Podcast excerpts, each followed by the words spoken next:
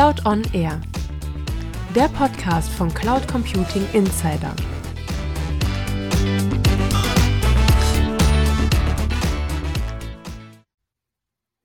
Herzlich willkommen zu Cloud on Air. In dieser Folge geht es um die Entwicklung digitaler Geschäftsmodelle. Jeder möchte sie, aber Unternehmen kommen damit nicht so gut voran, wie sie es eigentlich gerne hätten und sollten. Die Gründe dafür sind vielfältig. Es liegt sicherlich daran, dass die Wirtschaftslage momentan ziemlich schwierig ist. Aber das ist es nicht allein. Viele Unternehmen und die Menschen darin sind nicht so innovations- und experimentierfreudig, besonders wenn es um digitale Produkte geht.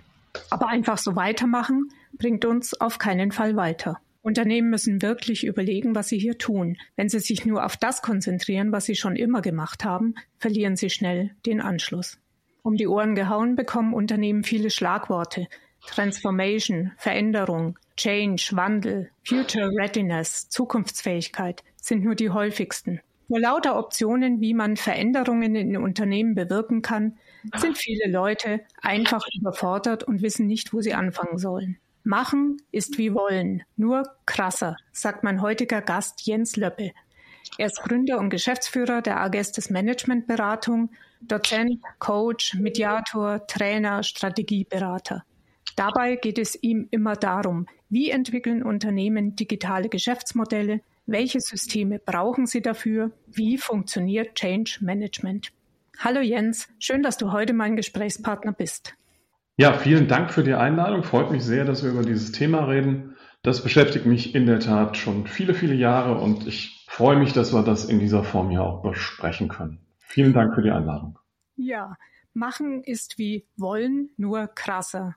Für viele Menschen bedeutet ja dieses Machen Veränderung, Umdenken und radikale Schritte setzen. Und darüber wollen wir ja sprechen heute. Jens, du bist seit 30 Jahren als Berater unterwegs. Wann hattest du denn dein persönliches Aha-Erlebnis und hast erkannt, dass Unternehmen den Übergang von der analogen zur digitalen Welt hinbekommen und wirklich sinnvolle digitale Geschäftsmodelle entwickeln müssen?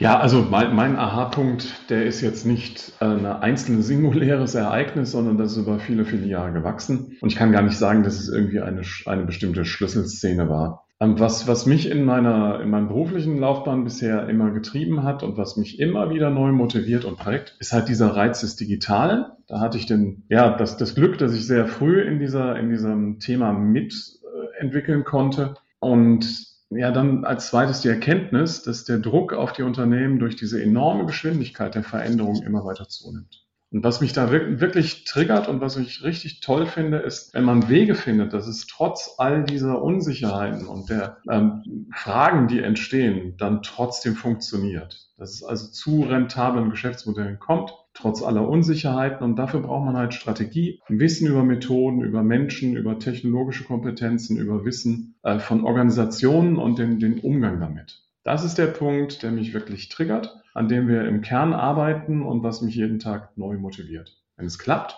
und zwar gut und planvoll, und das trotz aller Unsicherheiten. Ich habe so meine, meine Wurzeln in der Medienbranche und das ist eine der ersten Branchen, die von der digitalen Disruption voll getroffen wurde.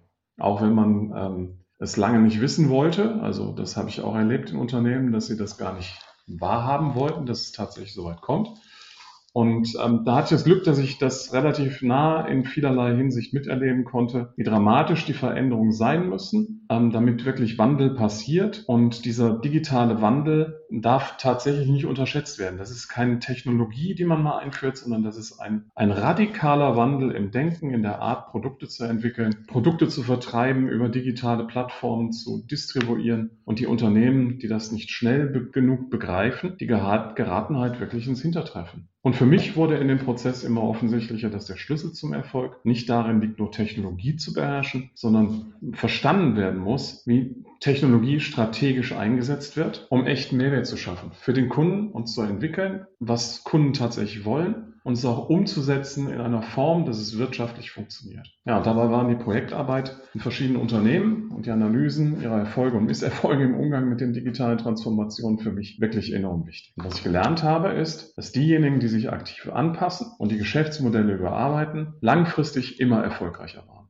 Und ihre Erfolge basieren auf innovativen Ansätzen und dem Mut, wirklich auch mal neue Märkte erschließen zu wollen. Entschlossenheit, Konsequenz und das dann auch effizient umzusetzen. Und nur wollen, da kommt ein bisschen der Spruch her, nur wollen reicht halt nicht. Ich muss es auch wirklich machen und ich muss umsetzen und ich muss es gut machen.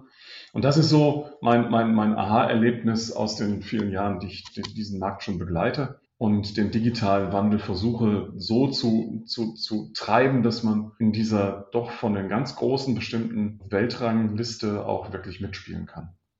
Bevor wir jetzt richtig tief in die Materie einsteigen, sollten wir noch klären, worüber wir genau sprechen. Was sind digitale Geschäftsmodelle? Was gehört dazu?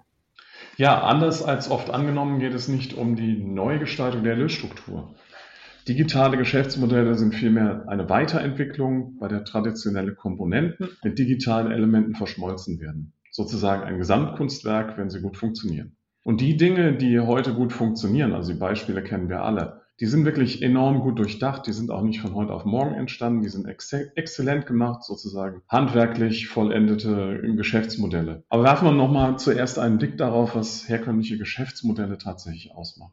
In aller Regel sind das drei Komponenten, die nahtlos ineinander greifen. Das Produkt oder die Dienstleistung, die für die Kundschaft einen Nutzen darstellt, die Art und Weise, wie diese Produkte oder diese Dienstleistungen hergestellt werden und die Frage nach der Wirtschaftlichkeit des Gesamtproduktes. Um dies zu methodisch, methodisch analysi analysieren zu können, gibt es verschiedene Geschäftsmodelle. Also um dies methodisch zu analysieren, eignet sich beispielsweise das Business Model Canvas nach Alexander Osterwalder. Vielleicht kennt der eine oder andere Hörerin, das Hörerin oder Hörer das bereits und auf der einen Seite wird die Kundschaft, der Nutzen, die Kundenbeziehung und der Zugang zu den Kunden definiert und auf der anderen Seite die Aktivitäten, Ressourcen, Partnerschaften und Kosten. Und dabei geht es vornehmlich darum herauszufinden, was will der Kunde wirklich, welchen Nutzen hat das Produkt, wie stellt mein Unternehmen das Produkt her und ist es wirtschaftlich tragfähig.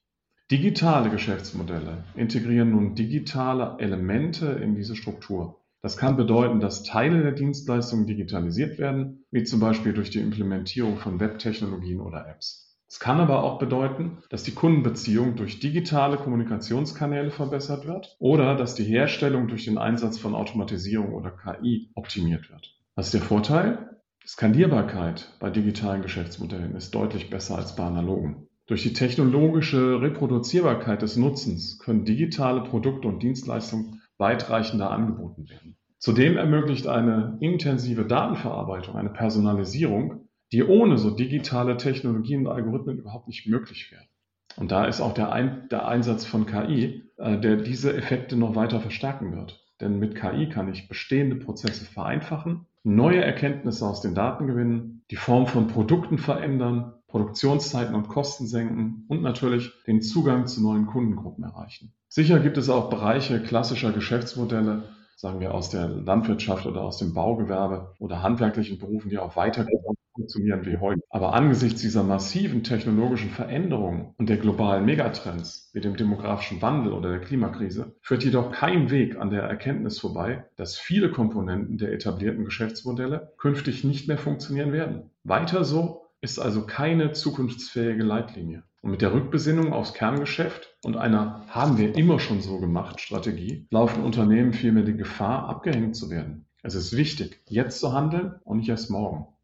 Wo genau drückt denn, denn jetzt den Unternehmen, vielleicht sogar besonders den mittelständischen Unternehmen, der Schuh? Sind es wirklich nur die äußerlichen Faktoren oder stecken die Probleme in den Unternehmen selbst?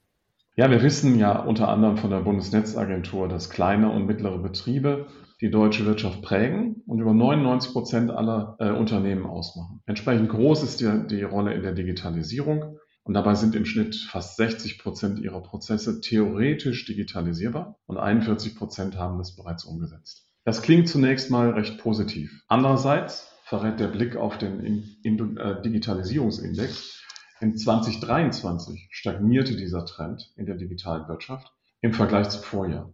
Insbesondere kleine Unternehmen haben hier größeren Nachholbedarf. Die Gründe dafür sind recht unterschiedlich und es gibt zahlreiche Hürden und Stolpersteine. Dazu gibt es auch viele Auswertungen und Studien, unter anderem von McKinsey, die belegen, dass 70 bis 80 Prozent aller Veränderungsprojekte scheitern und die Ziele nicht erreichen. Aus meiner Sicht sind die Ursachen dafür Probleme, ich will jetzt nicht sagen mangelnde Führung, aber Probleme in der Führung, fehlende Klarheit in der Kommunikation, viel emotionaler Widerstand in den Unternehmen und auch ein krasses Missverständnis von der Dringlichkeit der Veränderungsmaßnahme. Ja, und da beobachten wir immer wieder, statt auf Strategie zu setzen und eine Vision zu entwickeln, legen viele Organisationen dann doch mehr Wert auf den kurzfristigen Erfolg. Und das führt natürlich dazu, dass die Verankerung dieser Transformationsgedanken im ganzen Unternehmen bei allen Beteiligten komplett ausbleibt. Und aus unserer Sicht äh, ist natürlich da enorm wichtig, mit professioneller Unterstützung, erfahrenen Beratern, diese Dinge zu entwickeln, die Entsprechend wichtig ist es aus unserer Sicht, professionelle Unterstützung in Form von erfahrenen Beratern und Beraterinnen zu haben, die als Lotsen auf Zeit auftreten und die Mitarbeitenden befähigen. Wie kommt man denn nun von der Idee, von dem Wollen, viele wissen ja, man muss ja was tun, man könnte ja was tun, hin zu diesem, was wir vorhin gesagt haben, krassen Tun? Ja, um von der Idee in die Umsetzung zu kommen, braucht man vor allem die Bereitschaft, Veränderungen anzunehmen und sie auch umzusetzen. Unternehmen brauchen einen Transformationsprozess, gar nicht erst zu starten, ohne den Willen zur Veränderung zu haben. Das bedeutet vor allem, den Mut, bestehende Geschäftsmodelle zu hinterfragen und Ideen am Markt zu testen. Zum anderen spielt die genaue Kenntnis über die Bedürfnisse der eigenen Kundschaft eine ganz entscheidende Rolle. Dabei braucht es ein methodisches Vorgehen und Informationen darüber, wie Kundinnen und Kunden ticken. Wer hier keine Daten zur Verfügung hat, muss sich ab und an tatsächlich auch mal dahin bewegen, wo der Kunde zu finden ist, um herauszufinden, was ihn bewegt, was er braucht, was ihm Sorgen bereitet oder worüber er sich freut. Ein Best Guess und eine Ableitung von wissen wir schon reicht hier nicht. Du berätst deine Kunden nach einer bestimmten Methode, die du oder deine Gesprächspartner entwickelt haben. Magst du uns die einmal genauer erklären?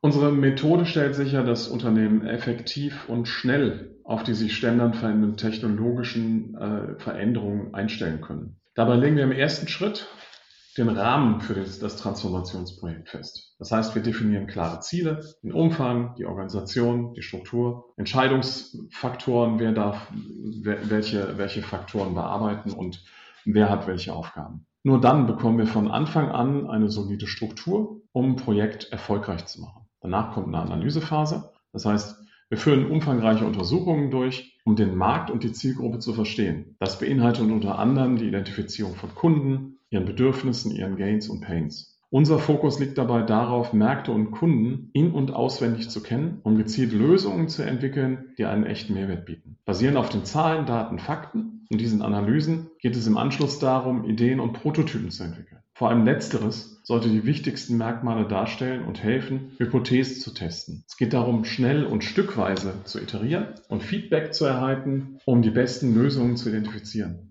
Mit Beginn der Testphase gehen wir noch einen Schritt weiter, indem wir unsere Ideen direkt beim Kunden ausprobieren. Wir testen dabei auch, Produkte zu verkaufen, auch wenn sie noch gar nicht vollständig entwickelt sind. Das ermöglicht es uns auch, festzustellen, ob es tatsächlich einen Marktbedarf gibt und ob Kunden bereit sind, für unsere Lösung zu bezahlen. Ja, und schließlich entwickeln wir im letzten Schritt ein rentables Geschäftsmodell. Dies umfasst potenzielle Geschäftsfeldmuster, den Wert, der ermittelt wird, Kennzahlen, die man dafür braucht, mit denen der Erfolg gemessen wird. Und unser Fokus liegt darauf, das Geschäftsmodell zu schaffen, das so vor allem den Bedürfnissen der Kunden als auch den Anforderungen des Marktes gerecht wird. Und während des gesamten Prozesses ist immer wieder das, der Begriff der Ambidextrie das Schlüsselwort. Dabei geht es darum, eine Balance zwischen Effizienzsteigerung bei bestehenden Produkten und Prozessen zu bekommen und auf der anderen Seite durch Experimentieren neue Ideen zu erforschen und zu finden und zu bewerten. Nur so können Unternehmen stabil und gleichzeitig innovativ sein und sich dynamisch an den Herausforderungen des Marktes orientieren. Dann verlassen wir doch mal die Theorie und gehen in die Praxis. Du hast vielen Kunden, hast du schon erwähnt, aus der Medienbranche, aber auch aus anderen Branchen bereits auf den richtigen Weg führen können. Kannst du mal an einem Beispiel schildern, wie so eine digitale Geschäftsmodellentwicklung in der Praxis abläuft?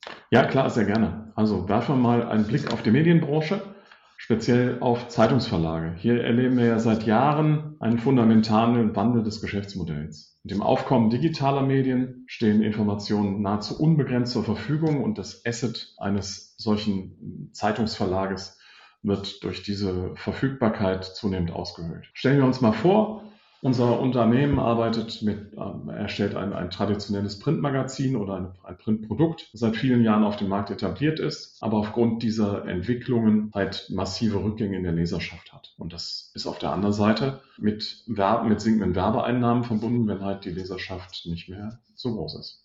Um das Geschäft zu revitalisieren und den Herausforderungen des digitalen Zeitalters zu begegnen, schlagen wir einen umfassenden Transformationsprozess vor. Zuallererst müssen wir dann analysieren, ähm, wie, welche, welche Markt- und Branchentrends sowie das Nutzerverhalten zu erkennen sind. Wir erkennen, dass sich die Lesegewohnheiten ändern und dass die Leser vermehrt digitale Inhalte konsumieren, insbesondere über die mobilen Endgeräte. Basierend auf dieser Erkenntnis entwickeln wir eine umfassende digitale Strategie für das Produkt. Das beinhaltet neue Ideen, Prototypen, zum Beispiel die Schaffung einer responsiven Website, einer mobilen App, verschiedener Newsletterformen, ähm, um wirklich auf die, auf die optimalen Nutzererfahrungen einzugehen und auf den jeweiligen Endgeräten das zu bieten, was situativ benötigt wird. Zudem schlagen wir dann vor, den Inhalt der, den, den Inhalt der Zeitung zu diversifizieren, indem wir Multimedia-Elemente wie Videos, interaktive Grafiken, Podcasts integrieren, um den Leser stärker zu engagieren, einzubinden und das Kundenerlebnis äh, zu steigern. Darüber hinaus empfehlen wir, die datengestützte Content-Strategie einzuführen, um den Lesern personalisierte Inhalte anzubieten und die Effektivität der Inhalte kontinuierlich zu optimieren. Dazu nutzen, dazu nutzen wir auch maschinelles Lernen künstliche Intelligenz, Vorhersagen über zu, zukünftige Trends, über das Nutzerverhalten zu, abzuleiten und auch in, in vielen Teilen, auch das schon seit vielen Jahren, äh, KI-Tools für die Content-Erstellung, für die Klassifikation, für die Be Bearbeitung der Inhalte einzusetzen. Und das schon über, über viele, viele Jahre. Ja, und um die Monetarisierung, da geht es dann in das Geschäftsmodell dann zurück, schlagen wir außerdem dann vor, die digitalen Werbemöglichkeiten zu nutzen, die sich in dieser Zielgruppe halt bieten und dem Verhalten der Leser entsprechen. Das kann von Native Advertising über Influencer Marketing bis zu Programmatic Advertising alles umfassen. Mit diesen Prototypen gehen wir dann in ausgewählte Testpublikums und sammeln dort das Feedback, passen die Konzepte entsprechend an und versuchen dort so viel wie möglich Informationen über das Kundenbedürfnis und die Erfüllung dieser Anforderungen zu sammeln. Und dann geht es halt darum, den Kunden dabei zu unterstützen, die organisatorischen Veränderungen vorzunehmen, damit diese digitale Transformation im Produkt auch tatsächlich im Unternehmen gelebt wird. Und dazu brauchen wir Schulungen der Mitarbeiter, enablen die Mitarbeiter bei der Umsetzung dieser Konzepte. Da geht es um agile Arbeitsstrukturen, um Einführung von ganz klassischen Prozessmanagement-Tools, von IT-Systemen und natürlich auch ein gegenseitiges Verständnis in der Zusammenarbeit. Was glaubst du? Warum ist deine Methode am Anfang sicherlich schmerzhaft auch für die Unternehmen und auch für die Beteiligten im Projekt, dann doch erfolgreich? Ich glaube, da gibt es verschiedene Gründe für, warum das funktioniert. Also was, was, glaube ich, ganz wichtig ist, dass man zunächst mal auch die Herausforderungen versteht, vor der Führungskräfte und auch das ganze Unternehmen da steht. Das muss vollständig verstanden sein. Wir wissen auch, dass es nicht einfach ist, für alle Beteiligten diesen technologischen Wandel zu bewältigen immer noch die Nase oben zu behalten und zu wissen, ähm, wie, wie man seine eigenen Assets bei, bei, also nicht nur als Commodity darstellt, sondern tatsächlich durch diesen Transformationsprozess zu neuem Leben erweckt. Das ist so unser, unser Kern in, in der Beratung, bei der wir darauf abzielen, die Werkzeuge und das Know-how so zu stärken, dass der Wandel auch von innen gemanagt werden kann. Weiter ganz wichtiger Aspekt, warum unsere Methode äh, funktioniert, ist, die Erkenntnis, dass die Innovationen im eigenen Unternehmen gehalten und gefördert werden müssen. Wir investieren in den Aufbau von internen Know-how, mobilisieren das interne Wissen der Mitarbeiter und geben ihm Raum, das zu entwickeln. Dadurch sind wir in der Lage, Lösungen anzubieten, die speziell auf die Bedürfnisse der Kunden unserer Kunden zugeschnitten sind und können ihnen echten Mehrwert bieten, weil das interne Wissen vollständig dort eingeht und eben nicht nur vom Berater kommt. Ein weiteres Schlüsselelement unserer Methode ist es, Vertrauen bei unseren Kunden zu schaffen. Wir legen größten Wert darauf, transparent und offen zu kommunizieren und zwar immer an jeder Stelle und sicherzustellen, dass unsere Kunden sich darauf auf, auf, uns verlassen können. Das Vertrauen bildet die Grundlage für eine erfolgreiche Zusammenarbeit und führt in der Praxis zu teilweise sehr langfristigen Partnerschaften. Methodisch noch ein Hinweis, das Testen von diesen neuen Modellen und Ideen, Prototypen, ist muss ein integraler Bestandteil der Vorgehensweise sein. Wir glauben daran, dass man nur durch Ausprobieren, Experimentieren die beste Lösung finden kann. Daher ermuntern wir unsere Kunden dazu, neue Ideen, Konzept wirklich intensiv zu testen, zu evaluieren und gemeinsam die Ergebnisse auch zu bewerten. Gleichzeitig ist wichtig, nach dem Testen auch zu entscheiden und Entscheidungen zu treffen und konsequent umzusetzen. Nur dann, wenn man auch im Markt tatsächlich Erfolge sieht, lässt sich so eine Veränderung auch tatsächlich durchsetzen. Aus meiner Sicht führt insgesamt so die Kombination dieser Elemente dazu, dass unsere Methode erfolgreich ist. Indem wir die Herausforderungen der Führungskräfte verstehen, Innovationen im Haushalten, Vertrauen schaffen und die Produkte kontinuierlich testen und weiter anpassen, sind wir in der Lage, unseren Kunden maßgestaltete Lösungen anzubieten, die ihnen helfen, erfolgreich im Markt zu sein. Jetzt haben wir vor allem über große Geschäftsmodelle gesprochen. Wie sieht es denn bei Inhouse-Strategien aus? Und dazu gehören ja zum Beispiel auch die IT-Strategien der Unternehmen. Und wie setzt man denn hier an? Ja, im Hinblick auf die IT-Strategien ist entscheidend, dass sie nicht technologisch induziert sind, sondern dass sie eng mit dem übergeordneten Geschäftsmodell im, im Unternehmen und den Unternehmenszielen halt verbunden sind. Dabei müssen wir zunächst die Innensicht und die Selbstwahrnehmung der IT-Abteilung mal verstehen. Es ist wichtig zu wissen, wie die IT von anderen Abteilungen wahrgenommen wird, wie sie sich selbst sieht und was sie leistet. Nur dann können wir Missverständnisse ausräumen und effektive Zusammenarbeit sicherstellen, was ja in der Zusammenarbeit zwischen Anwendern und IT-Abteilungen manchmal schon vorkommt.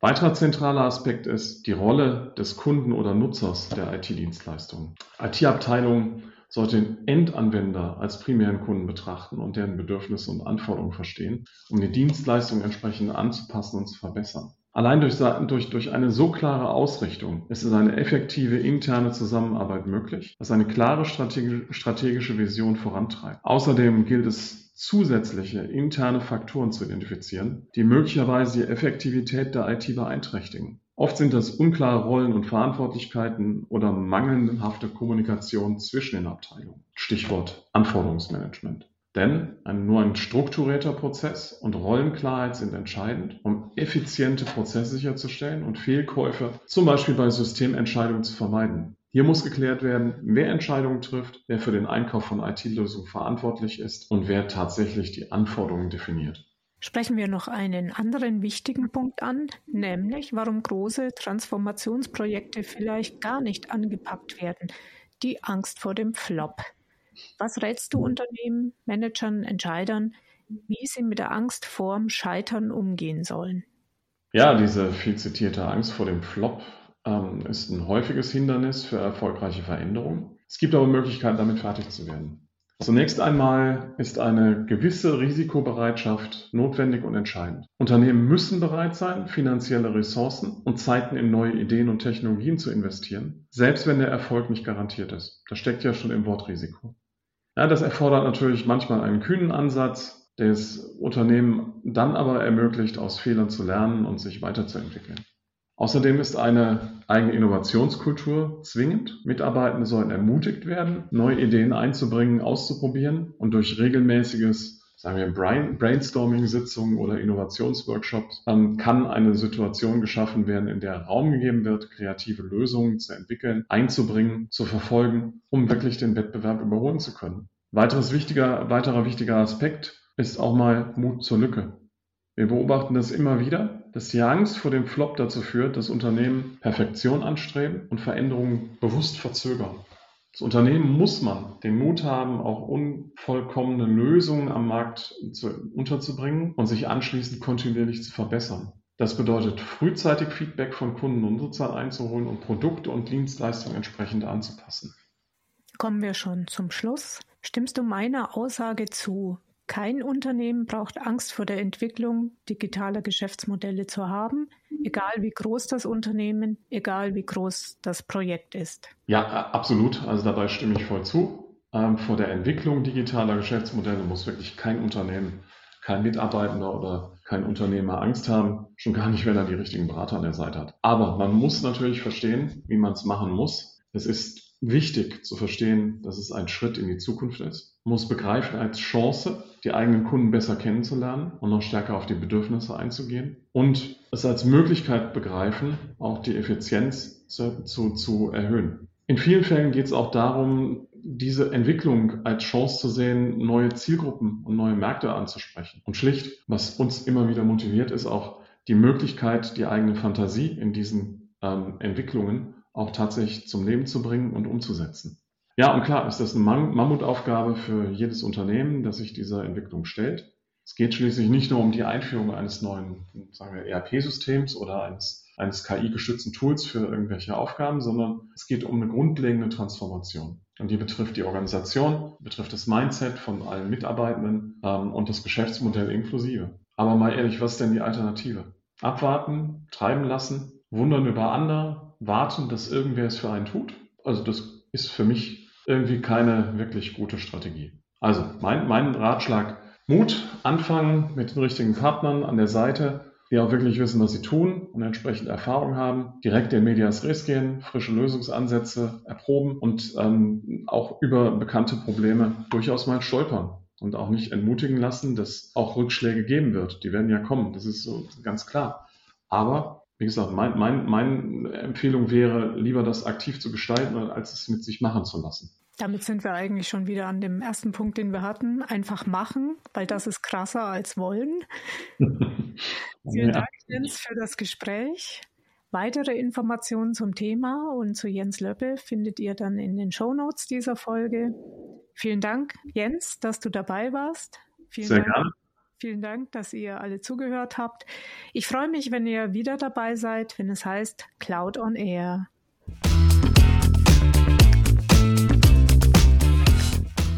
Cloud on Air, der Podcast von Cloud Computing Insider.